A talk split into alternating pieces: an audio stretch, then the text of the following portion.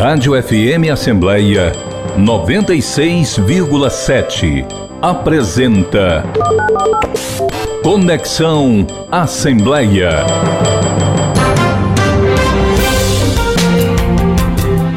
Conexão Assembleia está no ar, o programa multiplataforma da sua Rádio FM Assembleia, que é transmitido na FM 96,7, na TV Assembleia e também no YouTube.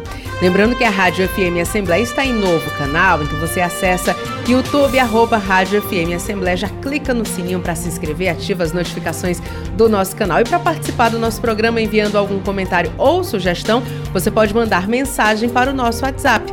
Nosso número é 859-8201. 4848. Eu sou Kézia Diniz e convido você a nos acompanhar nesta conexão. Seja muito bem-vindo. E hoje nós vamos conversar com o especialista em comunicação digital, Tiago Lucena, que fala sobre, entre outros assuntos, inteligência artificial na atividade parlamentar, os principais desafios do marketing na nossa atualidade. Enfim, são vários assuntos que eu tenho certeza que em algum ponto vai interessar bastante a você. Quero primeiro agradecer a presença do Tiago. Seja muito bem-vindo, Tiago. Muito obrigado, muito obrigado a todos que vão acompanhar essa conversa incrível. Estou muito entusiasmado por poder estar aqui num prédio tão importante que representa tanto para falar sobre um assunto que é do meu dia a dia. Espero poder contribuir nesse dia de hoje.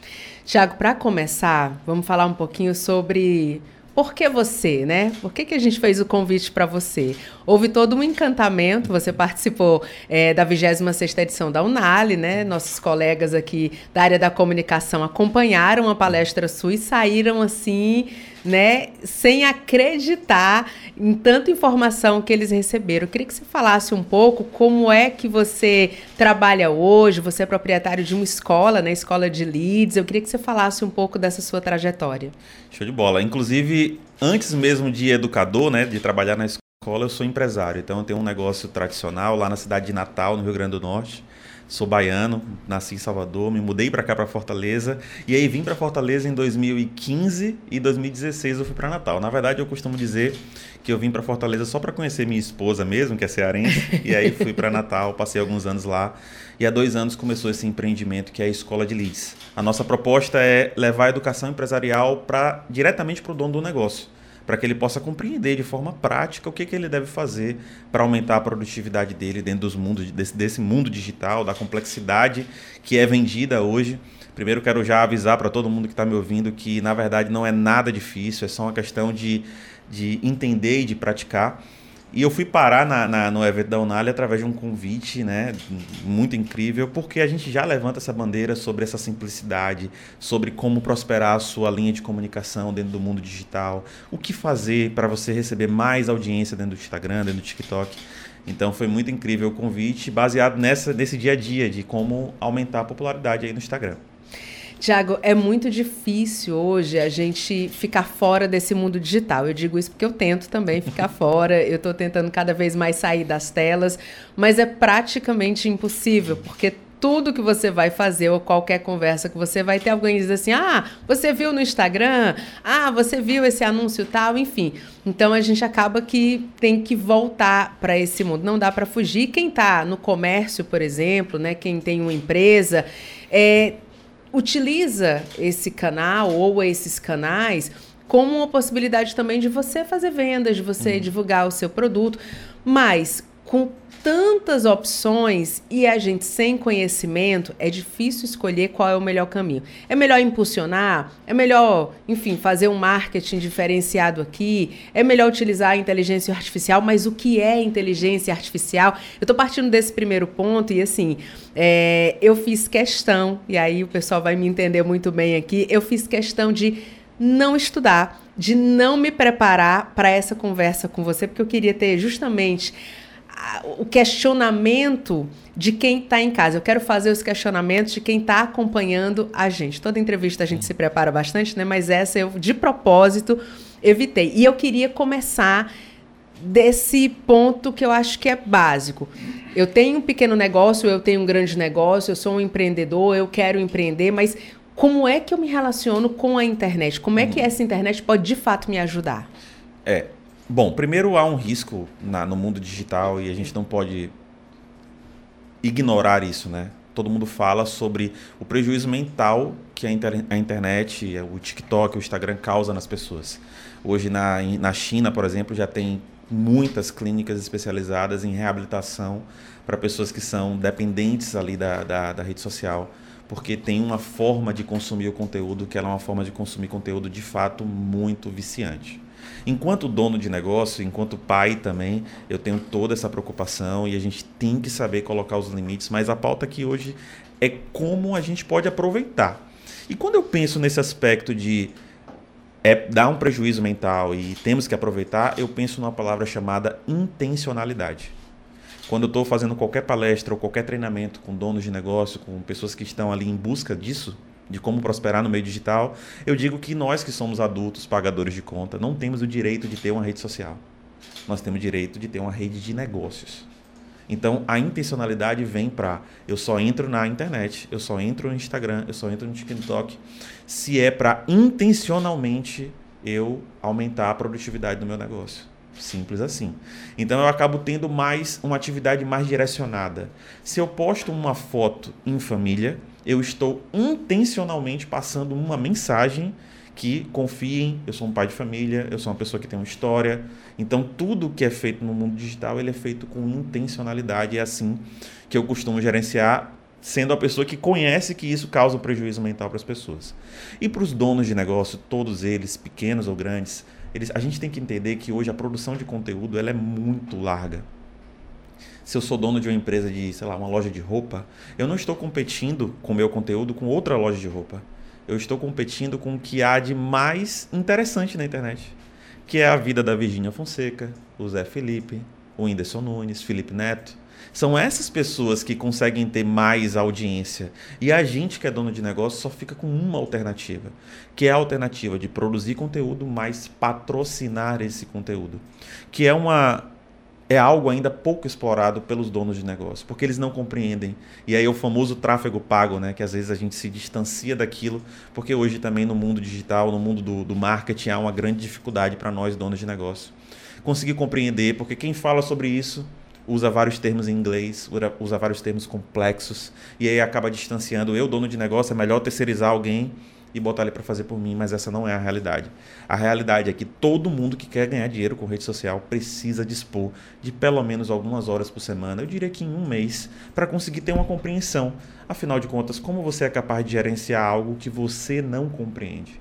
Então eu diria que para donos de negócio, todos eles conheçam sobre anúncios online e vejam o poder que essa plataforma tem. E qual é a fonte que a gente pode beber para ter acesso a essa informação? Porque a gente estava até conversando lá fora, né? Quando a gente fala de um especialista, a gente está falando aí de 10 mil horas né, de estudo. Mas hoje as pessoas são especialistas né, em qualquer coisa, né? Sempre tem algum especialista ali. Qual é essa fonte que a gente pode beber e como escolher? Eu fui convidado para um evento recentemente chamado Expo Eduque, no Rio Grande do Norte. É o maior encontro de educadores lá. E aí eu fui, fui ser palestrante e uma entrevista que eu estava lá, me pegaram, conseguiram me pegar de surpresa, falaram assim: "Você se considera um educador?" E aí eu disse, olha, é uma palavra muito poderosa porque eu não sou formado em nenhuma faculdade tradicional. Então eu não posso dizer que eu sou professor, que eu estaria desrespeitando todo mundo que é professor aí. Eu me considero uma ponte que facilita. Então, onde buscar as informações hoje na nova educação empresarial? na minha visão, hoje existe algo chamado mentorias, que é algo que é o que pode na educação encurtar mais esse conhecimento pelo dono do negócio. Ele está em grupos de mentoria onde estão outros donos de negócio buscando a mesma coisa de forma prática, é a forma mais fácil e rápida que você pode ter. Em breve eu vou ter a escola de leads aqui em Fortaleza com fé em Deus eu vou conseguir propor isso também. Mas hoje os nossos programas eles são todos presenciais, que é outra coisa também diferente do nosso modelo que ao invés de todo mundo estar tá fazendo educação presencial, a gente resolveu fazer todo mundo fazendo educação online, resolvemos fazer presencial justamente para acelerar o crescimento dos donos de negócio. Então eu diria que buscar mentorias, buscar pessoas que já fizeram, já passaram pelo que você passou, essa pessoa certamente vai ter muito mais prática do que teoria para ensinar para você. Uhum. E quando você fala assim que é, o dono do negócio tem que estar tá junto, tem que estar tá acompanhando, não basta simplesmente ele pagar alguém para fazer isso, é, porque ele tem que saber até como é que ele cobra um resultado, né? Exatamente. Existe uma, uma frase que diz: o marketing não é mais, já foi, não é mais 100% terceirizável. Existem funções numa empresa, em qualquer empresa, e as funções mais importantes são aonde o dinheiro entra e aonde o dinheiro sai. De fato, é onde o dono de negócio precisa estar totalmente atento. Mas eu, particularmente, não conheço um dono de negócio que não compreende de uma contabilidade ao mínimo que seja, que não compreende de um processo jurídico ao mínimo que seja. E por que que, na hora que fala de marketing, de anúncios, o empresário não quer? Ele quer pagar alguém alguém resolver para ele. E aí existe uma outra ciência também. E aí ele quer pagar mil reais, mil e quinhentos reais para alguém resolver a vida dele. Como se a pessoa que está recebendo mil reais fosse capaz de te vender um milhão. Porque se ela fosse capaz de te vender um milhão, ela venderia primeiro para ela. Então a pessoa que está ali, ela está num desejo de prestar um serviço do qual você precisa direcionar e tal. Assim como você contrata um vendedor. Você contrata um vendedor, você não treina, você não acompanha, é a mesma coisa de qualquer outra atividade. Então eu diria que é uma atividade muito importante que quem quer vender pela internet que não entende isso vai acabar perdendo dinheiro. Tiago, você falou em valor, né? Mil reais, mil e quinhentos reais. Eu sei que não dá para a gente falar aqui exatamente é, quanto é de investimento que o empresário deveria fazer, porque, enfim, existem. É, existem casos e casos, demandas e demandas, mas só para que as pessoas possam ter uma ideia, assim, é, uma pessoa que está começando agora, um microempreendedor, está precisando entender mais, qual seria um investimento para ele entrar na rede de maneira eficiente? Show. É, bom, há uma, uma dúvida quanto a isso, né? Que as pessoas pensam que o, o dinheiro para se investir no mundo digital é muito. Mas pelo contrário, hoje você consegue fazer boas estratégias com 400, 500 reais por mês, desde que seja consistente. Quem investe um milhão de reais por mês, e tem várias pessoas que estão fazendo isso hoje, a gente tem em Natal cases investindo 400 mil, 500 mil, 300 mil reais por mês. É um valor altíssimo. Como ele consegue fazer isso? Porque, na verdade, o investimento do anúncio, como ele é totalmente mensurável, você sabe exatamente quanto retornou, você só investe aquilo que retorna, você só escala aquilo que dá certo. Porque não existe multiplicação por zero. Então, se está faturando zero aquela estratégia, não vai multiplicar, porque ela não vai render nada. Agora, se ela começa a render algo e você percebe que ali há um ponto de equilíbrio, eu estou investindo e está retornando proporcional para que eu continue, que eu continue investimento, que isso seja feito gradativo. Então, no dia que você estiver investindo 100 mil, é porque você passou da barreira do mil, do 10 mil, do 50, do 100, do 200, até chegar no, no valores como esses que eu estou citando. E a gente estava até conversando antes da questão dos anúncios, né? Hoje em dia, assim, é, a gente continua acompanhando anúncios na televisão, no rádio, mas tem também as redes sociais. E você estava explicando a diferença, né? Quando está na televisão e rádio é um público X e quando está na internet é possível você focar exatamente no público que você quer atrair. Eu queria que você falasse aqui para os nossos ouvintes sobre isso. Show. Primeira coisa também que a gente tem que entender é que dentro do grupo Meta, que é o grupo que é dono do Instagram, do Facebook, do WhatsApp, há uma estatística que diz deles mesmo que 98% da renda da estrutura vem dos anúncios online. Então se engana quem pensa que a rede social ganha dinheiro com suas postagens. A rede social funciona da seguinte maneira: eu prendo a atenção das pessoas e eu comercializo espaços publicitários ali para aquela pessoa. É isso. A rede social é uma rede de anúncios, é assim. O papel do influenciador, o papel dos produtores de conteúdo é reter a audiência, é fazer com que a pessoa se prenda ali àquela, àquela temática. E aí, qual a grande diferença e a, grande vantagem desse tipo de publicidade que é dita como a publicidade mais eficiente, inclusive mídias offline têm se adaptado a isso? Que é a possibilidade de, da pessoa poder anunciar com pouco, na hora que ela quiser e puder, para quem ela quer.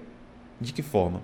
Eu posso anunciar baseado no comportamento das pessoas. A partir do momento que você tem o Instagram ou o TikTok instalado dentro do seu, dentro do seu telefone e usa ele de forma cotidiana, ele consegue captar o seu comportamento, que hoje é muito mais valioso do que seu telefone. Porque eu sei qual é a sua idade, eu sei qual, quantos filhos você tem, qual a idade do seu filho, quais coisas você costuma consumir eu consigo saber qual sua profissão, então eu posso anunciar só para psicólogos, eu posso anunciar só para pessoas que moram no Alphaville, por exemplo. Eu posso anunciar só para médicos, só para contador. Então é uma vasta é, são milhões de opções e de combinações que nós chamamos de comportamento que eu, como dono do negócio, posso ir lá e anunciar. Eu vendo carro, quero comprar, quero anunciar só para pessoas que estão nesse momento buscando comprar um carro. Então isso é uma precisão muito incrível que a televisão não consegue alcançar, porque ela está ali anunciando para a massa. Quem está assistindo vai ver. É muito útil, tá? A propósito, eu não acredito que existe marketing digital. Eu acho que esse nome marketing digital ele foi levado para uma, uma explicação que não, não é verdadeira. Na verdade, o conceito é marketing no digital o conceito de marketing ele permanece da mesma forma, utilizando de plataformas digitais. Então as pessoas acham, muitas vezes as pessoas acabam acreditando que eu sou contra investir em televisão e rádio. Eu invisto em televisão e rádio, ainda é muito eficiente. E esse ainda pode ser por, por toda a vida. Né? E as pessoas querem prever isso. Então eu costumo dizer isso, que a, que a, a rede social é capaz de anunciar baseado na precisão mensurável e na precisão do comportamento da pessoa, algo que a TV não consegue fazer. A gente está conversando com o Tiago Lucena, que é especialista em comunicação digital, e você que está acompanhando aqui o nosso programa, assim que a gente acabar, sair do ao vivo, você pode compartilhar esse bate-papo tanto no nosso podcast Rádio FM Assembleia, como também no YouTube, arroba Rádio FM Assembleia. Você pode divulgar aí para os seus amigos, mandar para donos de empresa que você conhece, vendedores também, porque a gente vai falar bastante ainda sobre esse assunto. Tiago, eu tenho aqui nas nossas, é, no nosso roteiro alguns assuntos que eu queria abordar com você, mas antes disso, é, eu queria seguir ali na, no, no, que a gente vinha conversando, assim, é, tem um momento em que todo mundo vai se deparar com a tal da inteligência artificial que é a palavra do momento agora, inteligência artificial, tudo é inteligência artificial, mas a maior parte das pessoas não tem a compreensão do que é isso. Inteligência, o que é? E eu queria que você explicasse para a gente o que é a inteligência artificial e como é que a gente identifica no dia a dia. É, inclusive, a gente até estava falando lá fora, né, que hoje em dia é muito fácil uma pessoa se posicionar na internet enquanto especialista de algo. E a gente tem que tomar muito cuidado com isso, porque um especialista é alguém que estudou por aquilo por 10 mil horas. Eu, por exemplo, não me considero especialista em inteligência artificial. Eu sou uma pessoa que conseguiu estudar e estou trazendo para o meu dia a dia. Tanto é que a gente tem um programa lá em Natal que é chamado de Chat GPT para negócios. Não é, eu não sou especialista nisso. Eu sou especialista nas aplicações para o meu dia a dia, que é o dia a dia do empreendedor, é o dia a dia do empresário, é o dia a dia das pessoas que estão usando a rede social com esse propósito. E a inteligência artificial, na verdade, a gente já se depara com ela há muito mais tempo. Ela só chegou ao uso popular agora graças ao que o chat GPT foi capaz de fazer. Mas inteligência artificial a gente usa desde o e-mail. O e-mail tem inteligência artificial.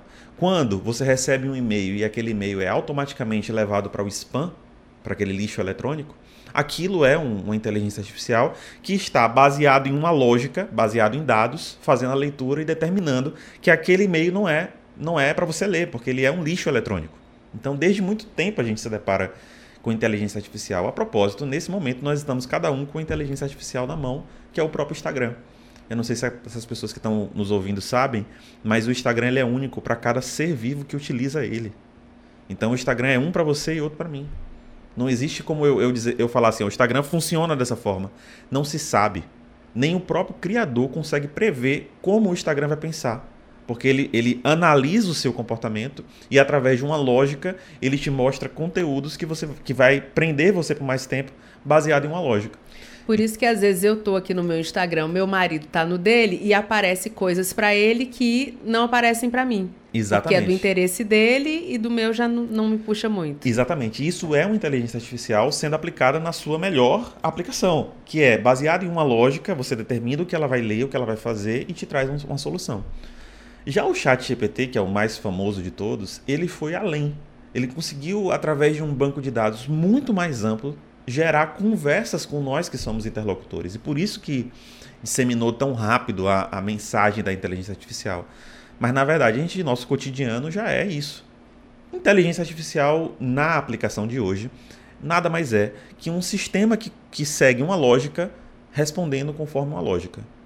Mas as evoluções que estão por vir são as que normalmente assustam as pessoas e a gente lembra do filme lá, né, do Exterminador do Futuro. Mas dá uma, uma, um exemplo na prática, né? Para quem está acompanhando aqui a gente, não entende muito desse negócio de internet. Na prática, como é que essa inteligência artificial chega para mim? Na, pra, na pra, ela chega para você, no caso do chat GPT, foi instalado uma, uma codificação, ela é, é bem, complexo, é bem complexo mesmo. É, a e, pergunta é difícil. Exatamente, porque... né? E eu não me ousaria a responder na forma, na forma de, um, de um estudioso que entende ali tecnicamente do que é algoritmo, do que é tudo isso. Mas, num resumo, foi algo que alguém criou uma forma dessa lógica entender dados e trazer dados para a gente. Vamos supor que você tem uma planilha no Excel com um milhão de números. Você pode pegar essa planilha do Excel e falar para a inteligência artificial, me dê ali os números que se combinam. E ele consegue ler instantaneamente aqueles números e te trazer uma informação.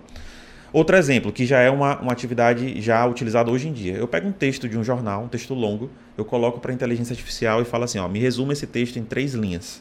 Ele é capaz de fazer isso sempre que houver essa lógica. Agora, como acontece internamente, aí eu não vou me ousar responder, porque certamente eu não saberia explicar como é que o algoritmo lá dentro está fazendo. Afinal de contas, se eu soubesse, talvez eu fosse dono de uma inteligência. Né? Agora vem uma outra situação que é a questão do medo que o humano tem de que essa inteligência acaba ocupando o espaço dele, né? Você falou, ah, pega um texto de tantas, enfim, tantas páginas lá e me resuma aqui é, rapidamente na faculdade, né? A gente passa por isso, nas escolas a gente passa por isso.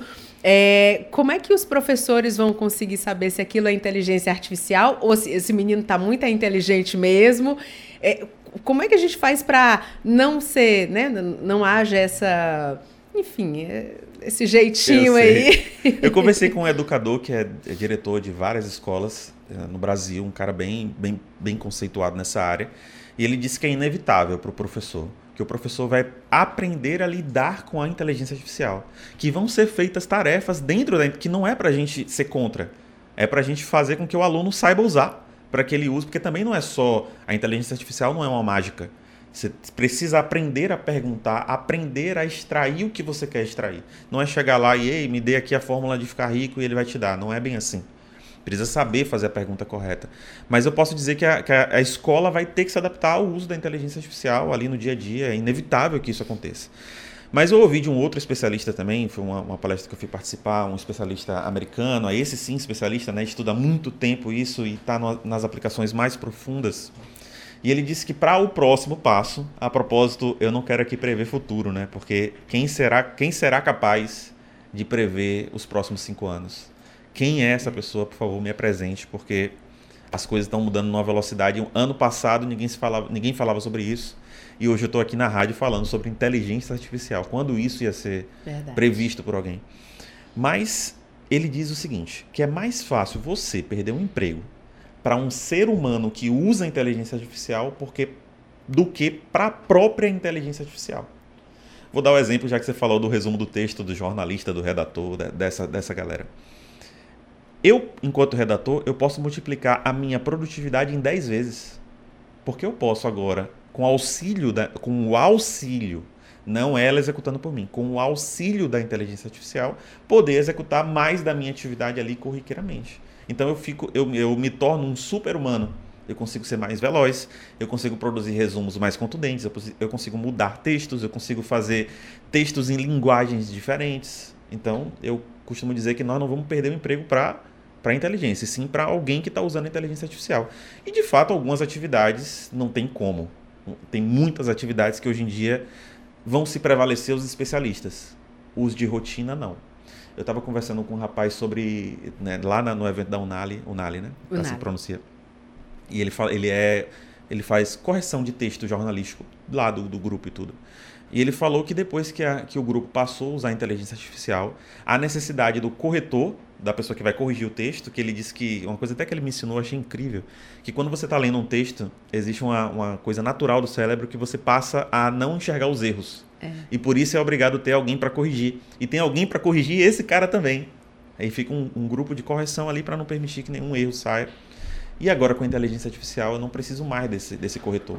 Porque ela faz isso de uma maneira muito precisa, sem ter como ter erro. Então esse tipo de função de, fa de fato pode pode vir a não existir mais. Eu trabalhei em jornal impresso e era exatamente isso. A gente terminava de escrever no computador mesmo, que já faz ali uma correção. Você imprimia, deixava lá na sala para eles fazerem a correção. a correção. Então. é, mas, mas aí falando sobre o medo que as pessoas têm da inteligência artificial, de fato, existe uma, um lado teórico que fala de coisas assim tenebrosas, né? E se a gente for entrar nessa, eu acho que a gente nem fala mais sobre isso. Eu costumo dizer que eu, eu gosto de, de atuar com as coisas que estão batendo na minha porta. Porque se a gente fica nessa de tentar prever muito, tentar criar muita teoria, a gente acaba não, não fazendo o que já está aqui do lado, que é usar a inteligência artificial, aumentar a minha, minha produtividade, melhorar os aspectos do meu negócio e pronto. Mas existe uma teoria que diz que a inteligência artificial, no próximo passo dela, que ela pode executar atividades que são perigosas para o ser humano. Por exemplo, se eu, se eu chego para uma inteligência artificial, esse exemplo foi dado, eu até estava dizendo ali fora, pelo Pedro Loss e pelo Sérgio Sacani, em um podcast que, ele, que eles participaram e eu estava ouvindo e achei sensacional esse exemplo. Que ele trouxe o seguinte: se eu pego para uma inteligência artificial e falo assim, ó, eu quero que você reduza os custos operacionais da minha fábrica de clips, clipes de papel.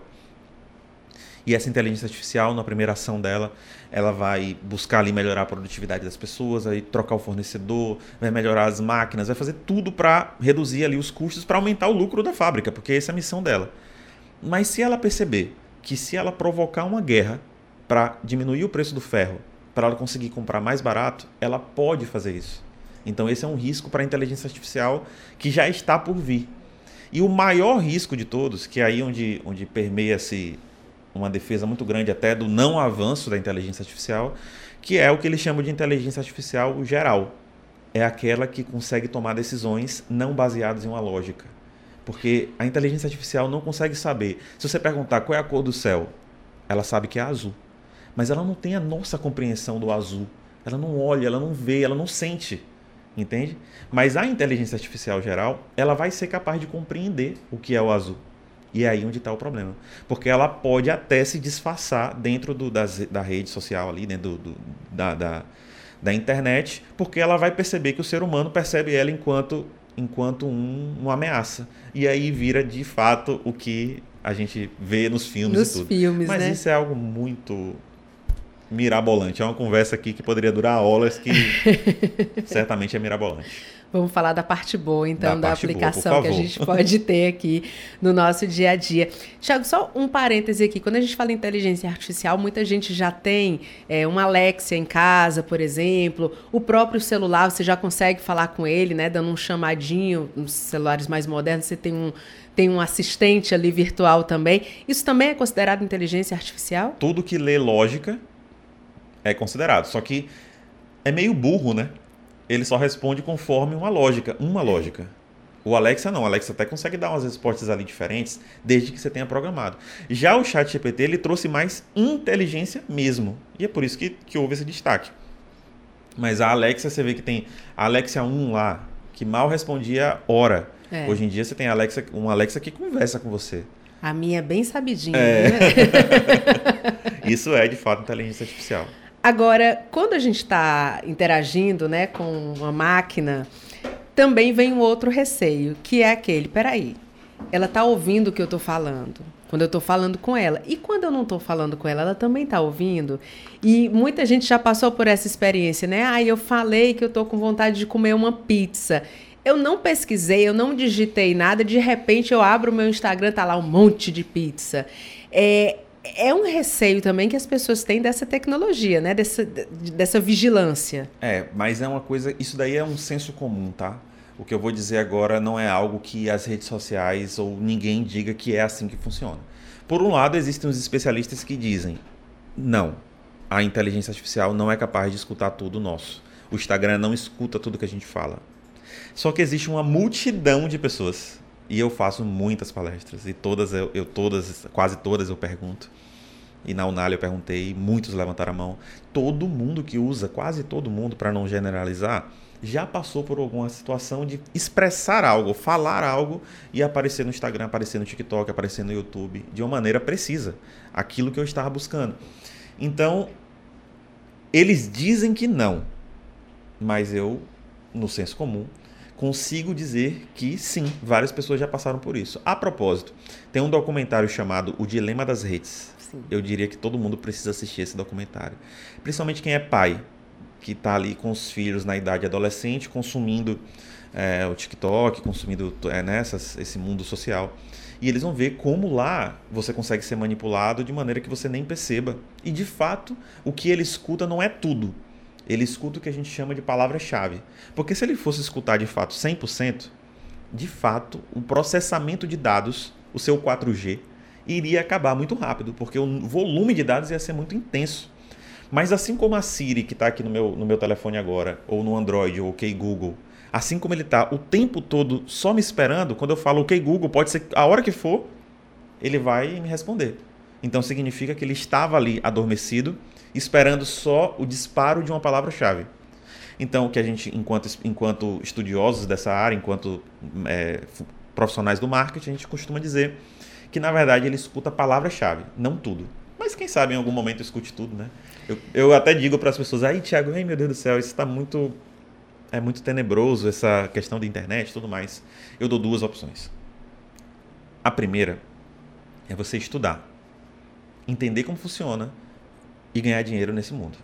Essa é a primeira opção. A segunda, existe uma cidade chamada Chapada Diamantina lá na Bahia, que é incrível. Faz um friozinho.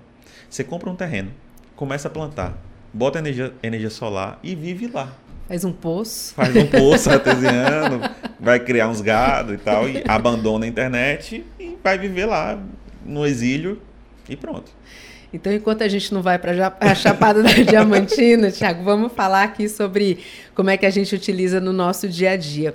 É, daqui a pouquinho eu quero falar sobre o marketing no campo político, já que a gente está ah, numa sim, casa sim. política, eu quero falar sobre isso. Mas eu queria falar sobre os assuntos que são temáticas no Instagram e também é, existe hoje uh, a profissão de influencer, né? É, ah, você quer ser o quê quando crescer? Eu tenho uma sobrinha que ela disse que ela quer ser é, é influência, é, quer ser influenciadora no YouTube. Ela gosta do YouTube. É, virou uma profissão, né? Mas como é que a pessoa se especializa para aquilo? É, quais são as temáticas que realmente devem estar? Dá uma geralzinha assim de como Legal. a pessoa pode entrar nesse mundo. Eu diria que se você quer ser influência, comece pelo TikTok. O YouTube é muito mais difícil hoje tanto é que se você for observar, antes você tinha o Whindersson Nunes, Kéfera, Felipe Neto, muitas pessoas nascendo no YouTube, Júlio Cossielo. Quantos influenciadores estão nascendo no YouTube hoje? A gente não ouve nem falar, na verdade. Não né? ouve mais. Você tem a força do YouTube, é indiscutível. O YouTube é uma plataforma importantíssima para a produção de conteúdo, para a geração de autoridade, para gerar prova social. Tem muitos aspectos do marketing e da própria influência digital. Agora você pode elencar aí os seus da sua sobrinha, manda ela, ela pegar os 50 influenciadores que ela mais gosta. E ela vai ver que talvez um deles esteja produzindo de forma contundente somente no YouTube. Não dá. Hoje, se você quer ganhar popularidade, agora tem uma coisa também que é, que é impressionante. A pessoa não quer ser influenciadora. Ela quer ter a vida que o influenciador tem de bons, de ganhar as coisas, Isso. de estar circulando em bons lugares. Então, sendo empreendedor também dá, tá? Só para só dizer que, que dá. Porque muitas vezes a pessoa nem compreende qual é a função do, do influenciador. Mas eu diria que se quer começar a ser influenciador, talvez o TikTok seja um caminho muito, muito mais curto do que o próprio YouTube. Que lhe permite gerar conteúdo ali. E a, a orientação que eu daria para essas pessoas que estão nessa busca é uma palavra que talvez seja mais difícil de se buscar na vida, principalmente porque eu ouvi de um, de um psicólogo que o ser humano hoje ele não consegue sobreviver ao tédio. Não consegue. As nossas vós conseguia ficar horas na porta de casa se balançando, cuidando dos netos, cuidando dos filhos. Hoje não, os nossos avós conseguiam ficar no bar por horas lá, se bem que até hoje o povo fica, né? Mas o ser humano ele não consegue ficar mais no tédio. Todo momento tá ali, o celular é alguma coisa, a informação é música, sempre tem alguma coisa. A natureza é é muito menos, né? Até quando você vê ali no Parque do Cocó, a galera tá andando na natureza, todo mundo com seus fones de ouvido. Tá? É verdade. Eu diria que a palavra para o influenciador é constância. Só faça todo dia. Porque não tem como ninguém prever quem vai viralizar. É impossível.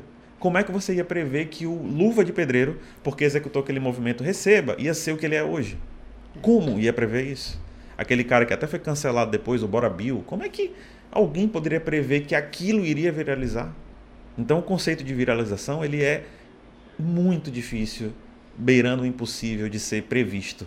Por isso que eu digo da constância. Porque se todos os dias você estiver produzindo conteúdo nessa intenção de ser influenciador, buscando quem está viralizando, buscando os conteúdos do momento, tá ali, tá sempre nas, nas trends, está sempre postando, na constância você consegue, você consegue avançar. Agora acreditar que eu vou produzir um conteúdo por semana e vou conseguir viralizar, isso é beira impossível.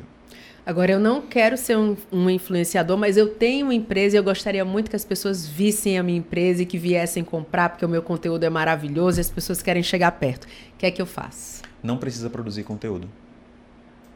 Erra o empresário que acha que a empresa precisa estar postando todo dia. Não é essa, não é esse o jogo. O jogo é na intencionalidade, eu vou fazer postagens, mas o que rege o meu faturamento, o aumento do meu negócio, são os anúncios online é assim que funciona. Tentar produzir conteúdo de forma orgânica para um negócio, amiga, beira o impossível mesmo. Você conseguir viralizar, você conseguir ter visibilidade orgânica. Às vezes você gasta horas para produzir um vídeo e aquele vídeo alcança mil pessoas. Enquanto as pessoas não sabem que em média 4, 5 reais você consegue alcançar mil pessoas usando os anúncios online. Então, para negócios não tem alternativa. Vá anunciar, vá aprender porque é assim que se faz negócios hoje dentro das redes sociais. E para venda, o Instagram é um bom caminho, o WhatsApp também? O WhatsApp hoje é a plataforma de vendas do Brasil. É lá onde ocorre. Tanto, é, tanto é que as pessoas às vezes falham de querer construir sites.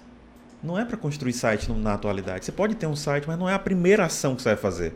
A primeira ação, vai montar um negócio agora, monta o Instagram, produz conteúdo intencional e anuncia bons produtos, lógico, bom atendimento, leva para o WhatsApp e vende para as pessoas pelo WhatsApp. As pessoas que entram no digital entram com um sonho que às vezes é distante para quem não compreende, daquela coisa do estou em casa na praia e ali o dinheiro está entrando na minha conta. Porque às vezes até a pessoa que defende isso, tem um rapaz que defende isso, e ele é uma maior autoridade no mundo, assim, no Brasil, vou dizer no mundo, porque é um cara realmente, eu não vou citar o nome dele para não depois eu não ser cancelado. Mas ele fala: você vai ficar livre, você vai ser livre. Você agora na internet vai ser livre, você vai poder fazer o que você quiser. Só que a rotina desse cara, para ele vender isso para você é assim: 5 horas da manhã ele tá em live, 8 horas da manhã ele tá em live, meio-dia ele tá em live, 3 da tarde ele tá em live, 21 da tarde, 21 da noite ele tá em live. Esse cara é livre? Não. Então, como é que ele está me vendendo uma liberdade que não existe? Então, essa ideia do eu vou ficar na praia ganhando dinheiro enquanto o digital está trabalhando por mim, isso é algo que. Quem está buscando isso são as pessoas que não vão conseguir ter resultado. As que estão buscando usar o digital enquanto ferramenta de exposição da sua marca, com certeza essa sim. E o WhatsApp, de fato, hoje poucas pessoas sabem, entendem o WhatsApp como uma fonte verdadeira de negócio. Tem empresa que às vezes o cara tem 5, 6 funcionários não tem um sistema no WhatsApp.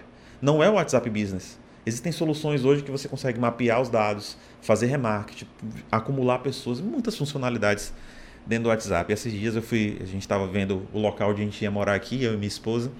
A propósito, agora nós somos, nós retornamos para o Ceará, né? E a gente estava procurando um local para morar. E eu fui entrar em contato com a corretora.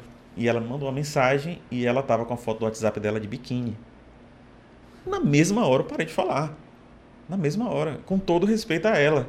Mas na minha visão, aquilo não, não, compete. Até porque eu vou estar ali trocando informações com uma pessoa e eu sou casado, né? Quem é casado sabe, sabe como é. Tem que ter, tem que haver o respeito. Então, no, no, no, na, visão, na minha visão, ela falhou enquanto não percebeu que ali é uma plataforma de negócios e que a foto tem que estar condizente com o perfil que você está buscando, com a forma que você está colocando. Mas tem uma coisa para a gente pontuar com relação ao WhatsApp muito forte, que é o seguinte: existe uma pesquisa que diz que a cada minuto que passa, depois dos 10 minutos que a pessoa te mandou uma, resposta, uma pergunta, a cada minuto que passa, você perde potencial de conversão. A chance de você vender para uma pessoa que você demorou de responder é baixa. Então aí nos aprisiona, nos aprisiona também, enquanto donos de negócio, que é manter o WhatsApp sempre ativo. Porque o WhatsApp é um mensageiro de mensagens instantâneas. Quem manda espera ser respondido com velocidade. E aí, dentro dessa velocidade, tem que ser em, em quanto tempo? No máximo? 10 minutos. No máximo, em 10 minutos, tem que ter essa resposta. É, é uma pesquisa que diz, lógico, quem, aí alguém vai estar tá ouvindo e falar, ah, mas eu respondo em duas horas e ainda assim vendo. Ótimo, massa.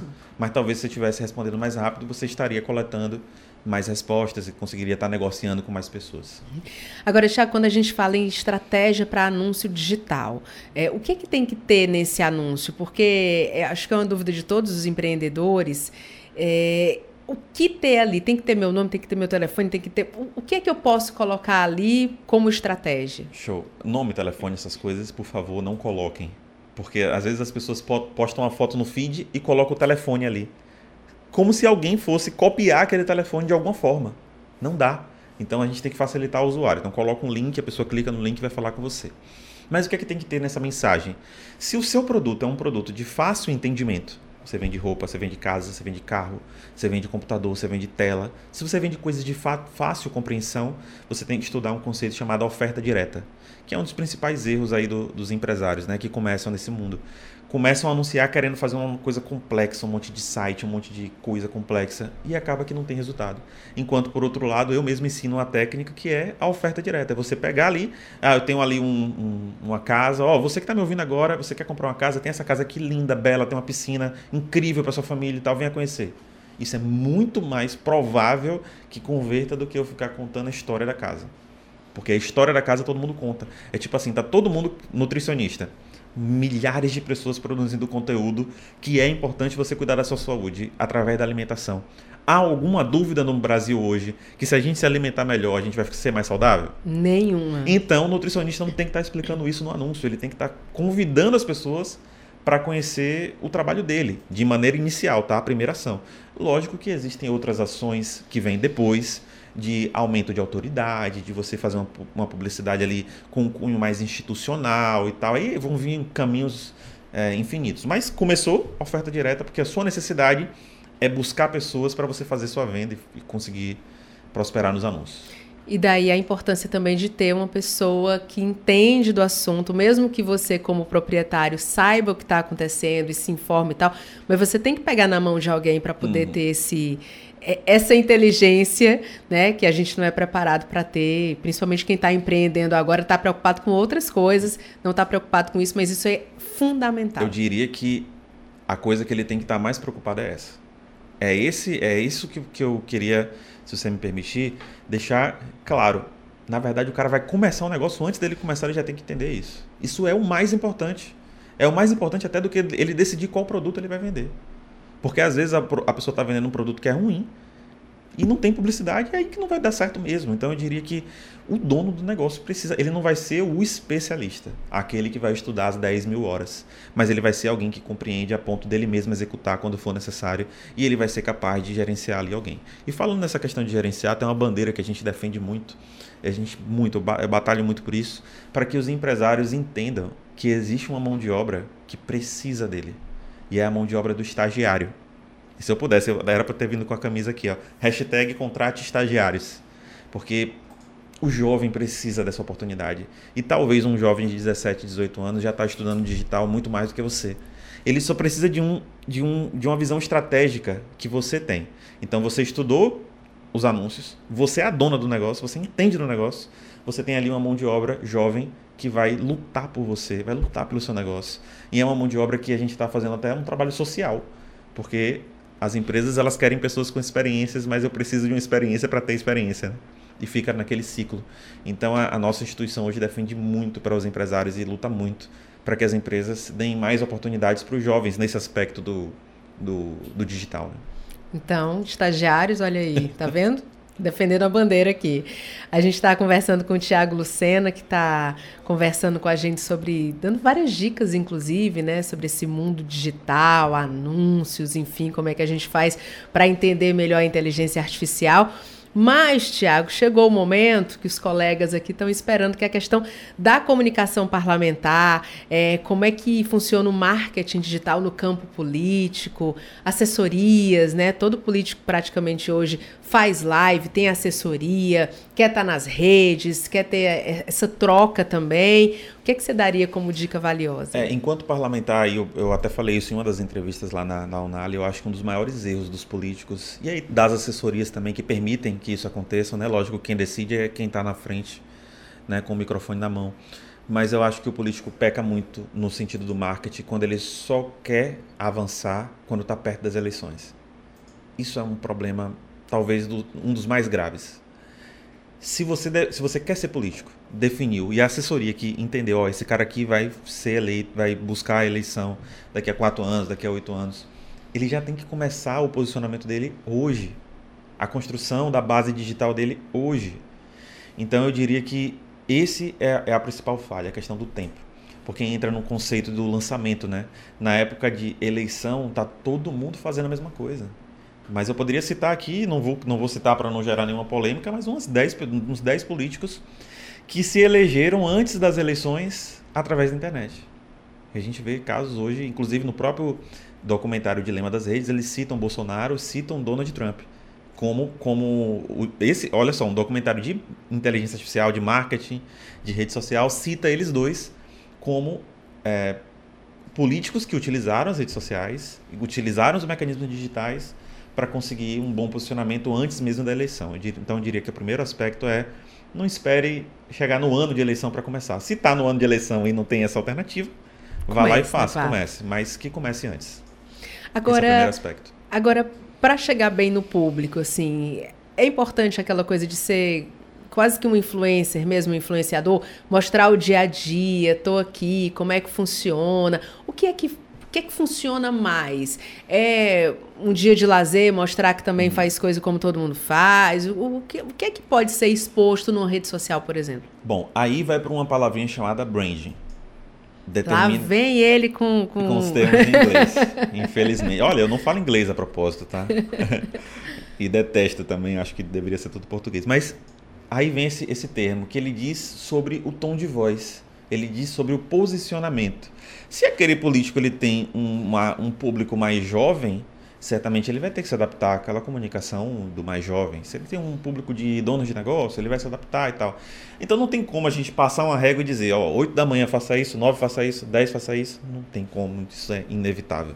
É, vai ter que se haver um estudo de acordo com a, com a persona ali do político. E eu acho que essa questão de brand é tão forte. Tem um, um, um, político, eu não sei se ele é daqui, mas enfim. Mas tem um que ele, que é, não sei se é deputado federal ou estadual, mas que ele usa um chapéu. E aí eu fiz essa leitura, eu falei, caramba, o brand dele é o chapéu. Porque o fato dele usar o chapéu, acho que ele é daqui do Ceará, ele estava é. lá na Unali. E aí o fato dele usar esse chapéu é o que torna ele reconhecido. E muitos outros têm o seu próprio chapéu. Isso é brand, em cima de uma, de uma, de uma marca pessoal, né? Mas eu diria que postar todos os dias, isso é indispensável.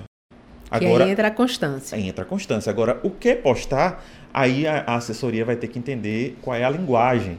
Eu acho que de todos os políticos, todo mundo que trabalha no mundo social tem que entender que aquela rede social não é uma rede para estar tá mostrando o trabalho de, político dele. Se vier falando de coisas que às vezes é a comunicação de político para político, não vai funcionar.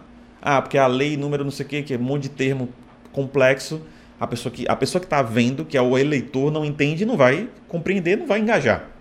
Agora, quando eu trago aquilo para uma comunicação, quando eu trago aquilo para uma coisa mais realista e quando eu posto sim fotos da minha família, fotos em momentos descontraídos, eu construo um gatilho mental, que na verdade o mundo digital é formado por gatilhos mentais. Um gatilho mental, explicando rapidamente, se esse microfone estivesse pegando fogo e eu tocasse nesse microfone, o que aconteceria é que minha mão ia saltar automaticamente, mesmo que eu não pensasse nisso. Por quê? Porque é um gatilho que se dispara, tá quente, tira a mão. É tipo eu ver um cachorro grande, gigante, vindo para mim eu posso correr, eu posso lutar, ou posso ficar parado. Isso depende do gatilho mental que é disparado. E existe um gatilho mental chamado de prova social, que é uma prova para a sociedade que você tem boa índole, que você vai bem e tal. E como é que você constrói isso?